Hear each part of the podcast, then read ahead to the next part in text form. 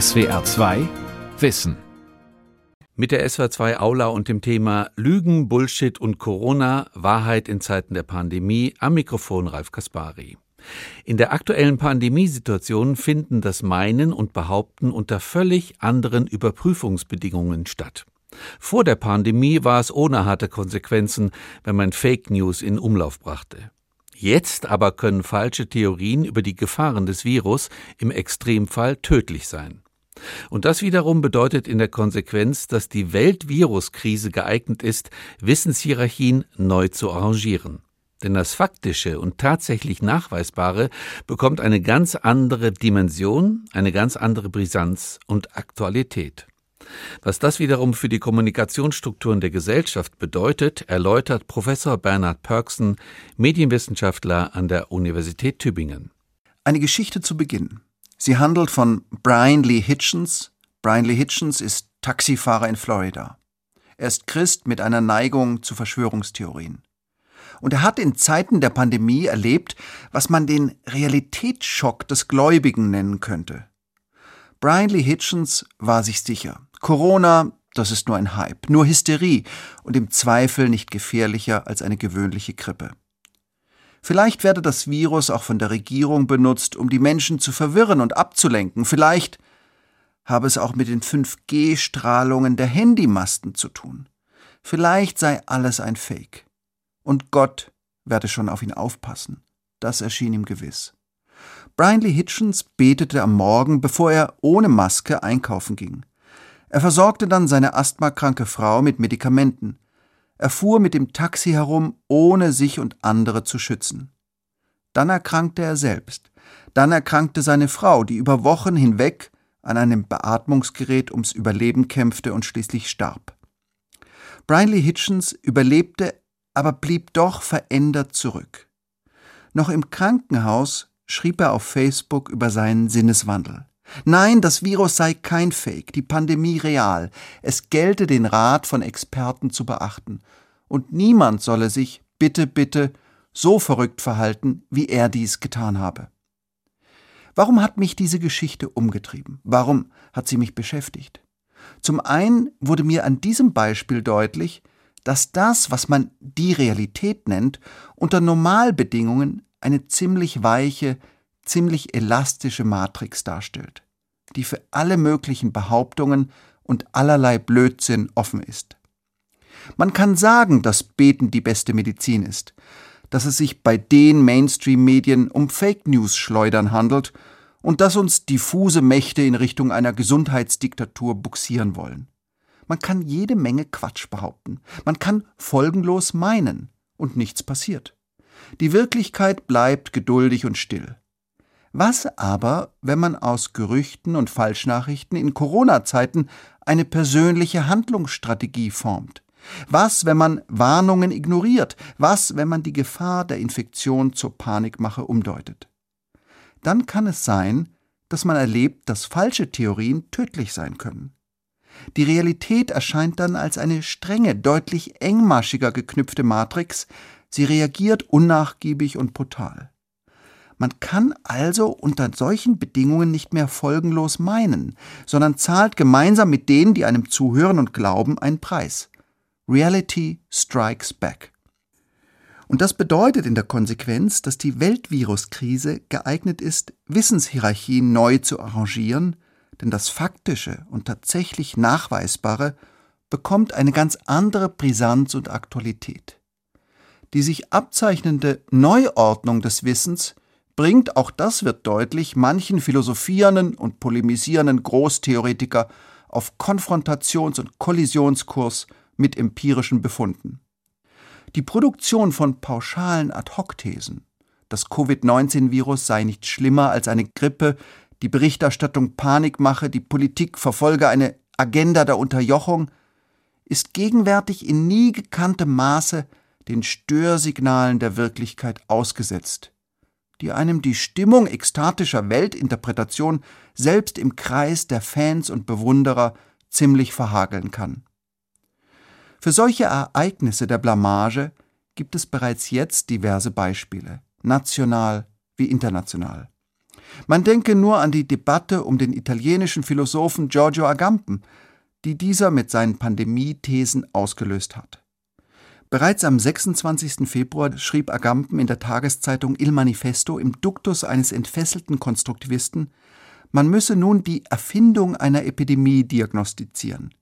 Die Politik werde von hektischen, irrationalen und völlig grundlosen Notfallmaßnahmen getrieben. Später legte er, inzwischen von Verschwörungstheoretikern gefeiert, nochmal nach. Man könnte auch sagen, er exekutierte einfach die über Jahrzehnte entwickelten Behauptungen erneut.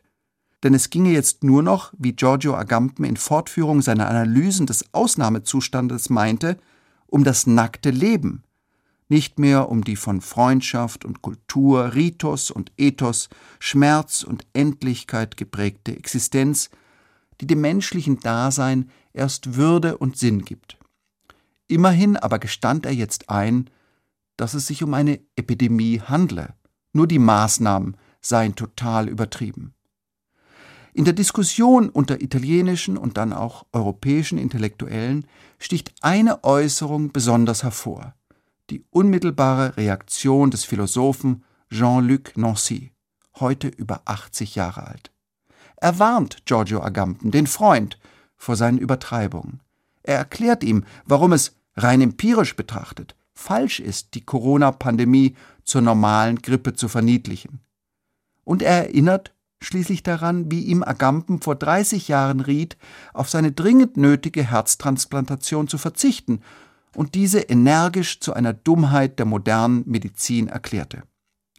Wenn ich seinem Rat gefolgt wäre, wäre ich vermutlich alsbald gestorben, so Jean-Luc Nancy. Es ist möglich, einen Fehler zu machen. Der Tod ist so betrachtet Symptom dieses Fehlers, eine Art der finalen Falsifikation, der Einbruch der Wirklichkeit in den Raum freischwebender Interpretationen. Jetzt ist dieser entsetzliche Falsifikationsmechanismus schon seit etwa einem Jahr weltweit in Kraft. Jetzt sieht man, dass man dem Virus nicht durch dunkle Expertenkritik beizukommen vermag. Jetzt erkennt man, dass es leider nichts nützt, auf Demonstrationen vor einer Gehirnwäsche und einer Gesundheitsdiktatur zu warnen. Und auch irgendein Aufruf, in dem behauptet wird, dass es die Pandemie gar nicht gebe, hilft nicht wirklich weiter. Jetzt kommt es, gewollt oder ungewollt, zu Empiriekontakten. Jetzt werden gerade aktuelle Forschungsergebnisse zu Ansteckungswegen und Mortalitätsraten aller Orten diskutiert. Alle schauen nun getrieben von eigenen Fragen und Ängsten genauer hin, zentrieren sich um ein einziges Thema. Regierungseffizienz und Regierungsversagen lassen sich unmittelbar vergleichen. Und man erkennt die Selbstdemontage der Leugner und Bullshitter. Aus dieser Gemengelage bilden sich neuartige Wahrnehmungskonstellationen, veränderte Sprech- und Rezeptionssituationen. Und das heißt auch, das Meinen und Behaupten findet unter anderen Überprüfungsbedingungen statt. Es ereignet sich vor dem Horizont gigantischer Forschungsanstrengungen, einer sich rapide verändernden Datenlage und direkt erlebbarer Erfolge und Misserfolge in der Pandemiebekämpfung. Wer jetzt einfach nur weiter raunt, der raunt gewissermaßen im Neonlicht, ohne die Möglichkeit, die dunklen Hinweise im Dunkeln zu belassen und auf ihre bloß auratische Überzeugungskraft zu setzen. Die Gurus im Deutungsbusiness und die Meister im Behauptungsgeschäft werden es fortan schwerer haben, zumindest vor aufgeklärtem Publikum. Denn man sieht jetzt auf einer grell ausgeleuchteten Bühne, dass es möglich ist, Fehler zu machen und Behauptungen zu äußern, die sich kaum formuliert schon wieder als haltloses Gerede erweisen. Ja, es stimmt, Fakten sind so bedroht wie selten zuvor, aber es stimmt eben auch, sie sind so wichtig wie selten zuvor. Auch das wird nun für die Breite der Gesellschaft sichtbar. Und Fake News, auch das wird jetzt klar, können Menschen in einem sehr direkten Sinne schaden. Denn die Realität schlägt zurück. Meine These lautet, in einer solchen Situation wird der Wert des gesicherten und des praktischen Wissens in neuer Weise erlebbar. Man fragt sich, was funktioniert, was nicht? Wie kommen Südkorea oder China, Deutschland oder Schweden durch die Krise? Und mit welchen Strategien? Wie beschleunigt man die Suche nach den weiteren Impfstoffen? Wie steigert man die Testkapazitäten? Wie baut man in Hochgeschwindigkeit ein Krankenhaus und findet neues Personal für die Intensivstation? Faktenorientierung im Verbund mit konkreter Problemlösung. Darauf kommt es nun an. Natürlich werden nicht alle diese Rückkehr zum Realitätsprinzip begrüßen. Das wäre reines Wunschdenken. Kürzlich ging der Twitter-Post der Krankenschwester Jodie Döring aus South Dakota viral. Der illustriert, dass sich keineswegs alle überzeugen lassen. Jodie Döring berichtet hier total erschöpft von der Pflege von Covid-Patienten im Krankenhaus. Besonders gehen ihr die Schicksale jener Menschen nach, die selbst infiziert sind und die trotzdem nicht glauben können, dass das Virus real sei. Sie würden sie anschreien. Sie würden nach irgendeinem magischen Heilmittel rufen, einem Zaubertrank, den es nicht gäbe. Sie würden herumbrüllen und sagen, dass der gewählte Präsident Joe Biden die USA nun ruinieren werde. Und dies alles, während sie zu keuchen beginnen und keine Luft mehr bekommen. Die Krankenschwester Jodie Döring schreibt, Sie erzählen dir, dass es einen anderen Grund für ihre Krankheit geben muss. Sie beschimpfen dich und fragen, warum du all diese Sachen, all diese Schutzkleidung tragen musst, weil sie doch gar kein Covid haben können. Denn das ist nicht real. Das passiert wirklich. Diese Menschen denken wirklich, dass ihnen nichts passieren wird. Und dann hören sie auf, dich anzuschreien, wenn sie intubiert werden. Es ist wie ein verdammter Horrorfilm, der nie endet. Das sind erschütternde Sätze. Warum? Weil die Neuordnung des Wissens im Zeichen der Pandemie ganz offenkundig nicht alle erreicht. Und weil manche Menschen selbst in der unmittelbaren Konfrontation mit einer Erfahrung, die ihre Annahmen widerlegt, an ihren falschen Thesen und Theorien festhalten. Der Realitätsschock, über den der Netzpublizist Sascha Lobo ein kluges Buch geschrieben hat, dringt offensichtlich nicht überall durch. Und mir wird hier, und nun spreche ich wieder als Medienwissenschaftler, noch etwas anderes deutlich, nämlich wie groß die Medienbildungslücke in manchen Teilen der Gesellschaft ist. Dies keineswegs nur in den USA, sondern auch hierzulande. Denn wo haben die Menschen die Idee her, dass das Virus angeblich nicht existiert? Oder dass Bill Gates oder wahlweise George Soros hinter der Pandemie stecken? Woher glauben sie zu wissen, dass es sich bei den Reaktionen der Regierung um reine Show handle, die dazu diene, von den Gefahren des Mobilfunkstandards 5G abzulenken? Die Antwort ist, Sie haben von all dem im medialen Paralleluniversum der sozialen Netzwerke und Messenger-Dienste erfahren. Sie haben auf Facebook davon gehört, in Ihren Telegram- und WhatsApp-Gruppen. Und man hat Ihnen die Videos der Verschwörungs- und Wutportale geschickt. Vielleicht senden sie, erschreckt und verstört, weiter, was sie erfahren haben, teilen die Fakes und Falschnachrichten, womöglich in dem Bemühen, andere zu warnen, also nicht notwendig mit schlechten Absichten. Was hier abläuft, zeigt dreierlei. Zum einen, dass die Momente der Gefahr und der Verunsicherung die große Stunde der Fake News sind. Die Angstschübe, die eine Gesellschaft durchzucken machen Desinformation infektiös und verwandeln die Falschmeldung in den viralen Hype. Zum anderen wird deutlich, dass das Publikum, gewollt oder ungewollt, unter den aktuellen Kommunikationsbedingungen selbst zur Propaganda- und Desinformationsinstanz geworden ist.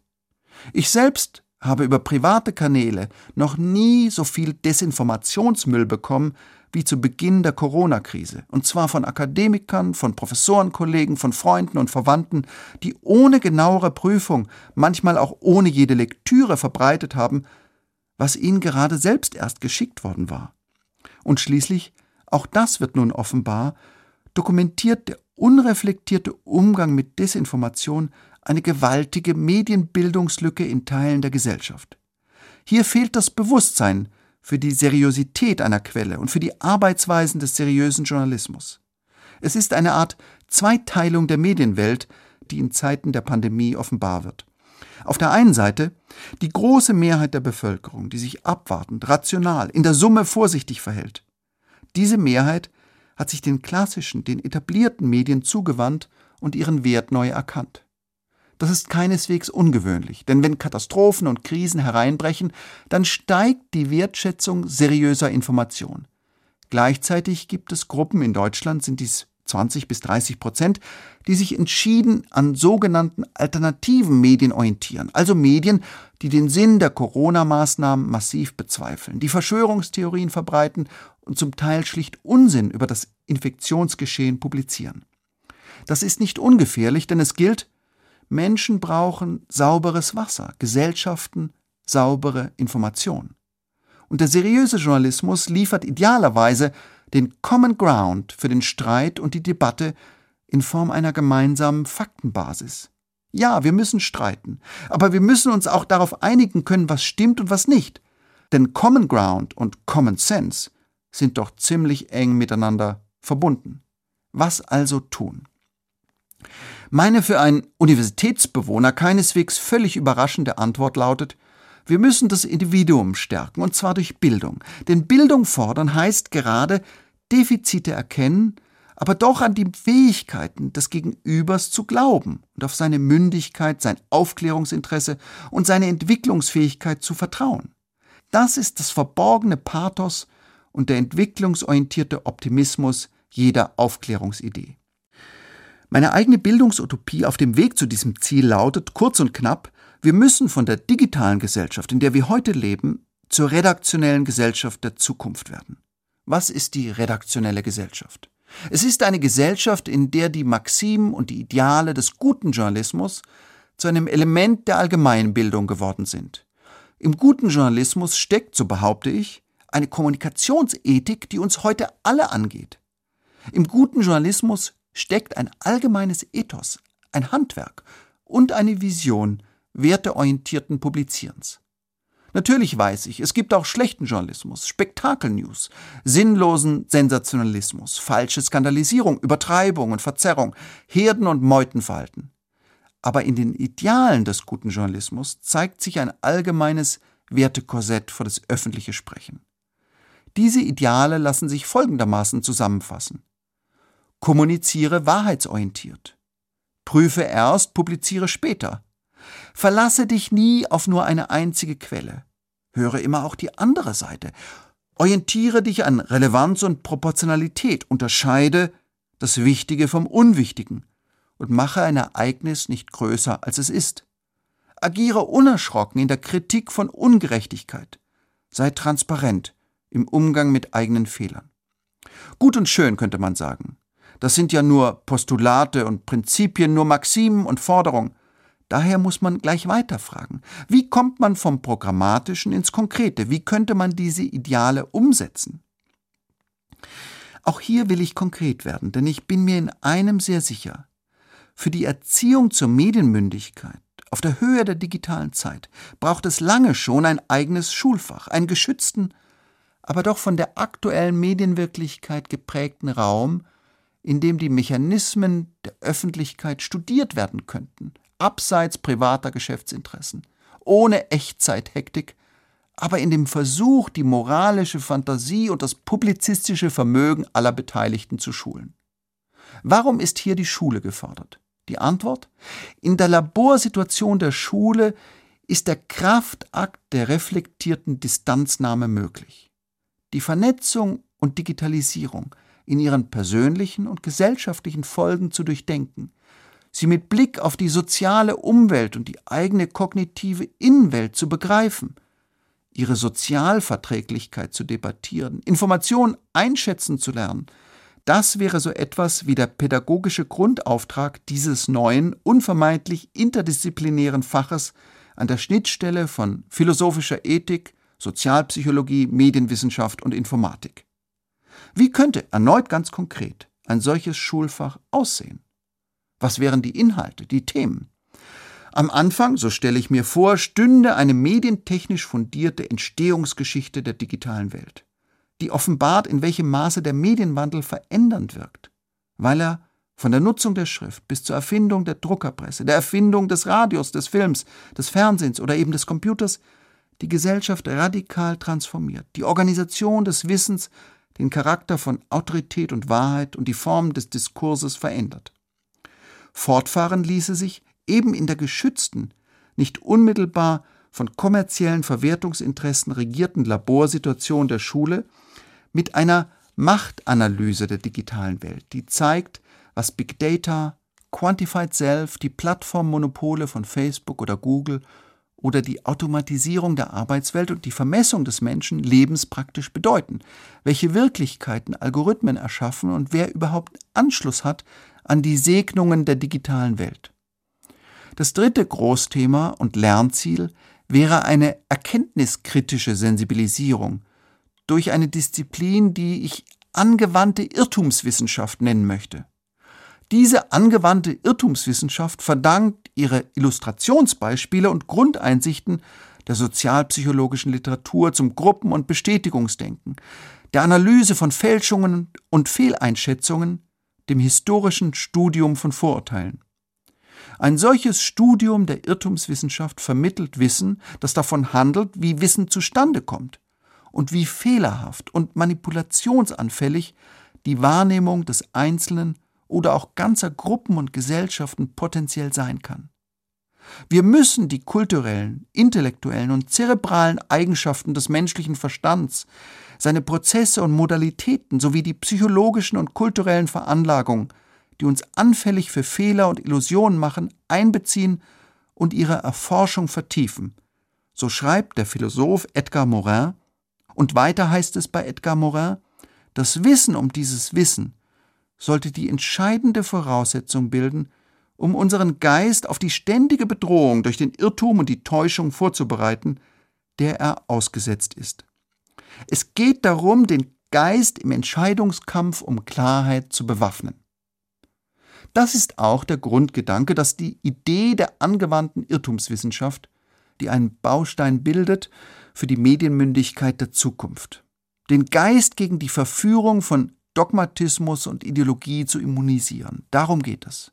Und dies, indem man sich mit der Manipulationsanfälligkeit und der Bestätigungssehnsucht des Menschen auseinandersetzt. Schließlich wäre in diesem Schulfach, das ich mir hier fröhlich herbeifantasiere, die Praxis des Mediengebrauchs in der digitalen Welt ein entscheidendes Thema. Hier ging es um die Einschätzung der Verlässlichkeit und Objektivität von Quellen und um die konkreten Kriterien, die einen bei der Einordnung von mehr oder minder vertrauenswürdigen Informationen leiten können.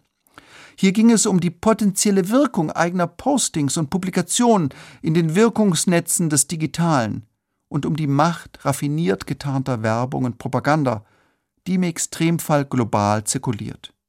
Und hier ging es um die Ethik des eigenen Sprechens, die Spielregeln einer vernunftorientierten, um das bessere Argument ringenden Debatte, aber eben auch um den Schutz der eigenen Konzentrationsfähigkeit und der tiefen Aufmerksamkeit in Zeiten der Dauerablenkung und des Informationsbombardements. Eine vitale, demokratisch fundierte Öffentlichkeit, das wäre so etwas wie die treibende Grundeinsicht dieses neuen Schulfaches, braucht Achtsamkeit und Aufmerksamkeit. Denn diese demokratische Öffentlichkeit ist nichts Natürliches und beständig Vorhandenes, sondern sie ist dynamisch, angreifbar und unvermeidlich im Spiel der Interessen und aggressiven Polarisierungen bedroht. Es könnte so Schritt für Schritt ein neues Verständnis der öffentlichen Sphäre entstehen als dem geistigen Lebensraum einer liberalen Demokratie, der vor Missbrauch und Manipulation, vor Desinformation und intransparent agierenden Machtmonopolen geschützt werden muss. Ob das schon reicht, das scheint mir offen, denn es handelt sich, das muss man sofort einräumen, um eine große, eine umfassende Lösung und um einen Vorschlag, der Zeit und politischen und pädagogischen Handlungswillen braucht. Die lange Linie des fortwährenden Engagements in einer föderalistisch zersplitterten Bildungslandschaft. Und es ist eine Idee für eine mögliche Zukunft. Bis auf weiteres leben wir aber in der Gegenwart, unmittelbar konfrontiert mit einer Pandemie und einer Infodemie, die zweierlei zeigt. Zum einen werden Faktum und Meinung, Information und Ideologie jetzt wieder deutlicher unterscheidbar. Denn es steht für viele einfach zu viel auf dem Spiel. Zum anderen aber haben sich längst eigene Selbstbestätigungsmilieus herausgebildet, mediale Parallelrealitäten, in denen jede Menge Falschnachrichten kursieren. Man denke nur an die Geschichte von Brian Lee Hitchens zurück. Jenen Taxifahrer aus Florida, der erst im Krankenhaus verstand, dass das Virus keine Erfindung ist, sondern brutale Realität, die man sich nicht einfach wegdenken kann. Reicht es also, auf die Idee und die Sisyphusarbeit der Aufklärung zu setzen? Der Versuch ist entscheidend. Denn was wäre die Alternative? Diese Alternative hieße Paternalismus, Bevormundung, Elitenherrschaft. Und das wäre schrecklich und einer Demokratie unwürdig, die vom Ideal der Mündigkeit und dem nie endenden, großen, grummelnden Gespräch der Gesellschaft lebt. Und das bedeutet in der Konsequenz, Demokraten sind zu einem Minimum an Zuversicht und einem prinzipiellen Diskursoptimismus verpflichtet. Und man muss bis zum absolut endgültigen Beweis des Gegenteils annehmen, dass Aufklärung wirkt und dass sich das Miteinanderreden und Miteinanderstreiten lohnt, auch unter den erschwerten Bedingungen einer Weltviruskrise. Das war die SWR2 Aula heute mit dem Thema Lügen, Bullshit und Corona, Wahrheit in Zeiten der Pandemie. Sie hörten einen Vortrag von und mit Professor Bernhard Pörksen, Medienwissenschaftler an der Universität Tübingen. SWR2 Wissen. Manuskripte und weiterführende Informationen zu unserem Podcast und den einzelnen Folgen gibt es unter swr2wissen.de.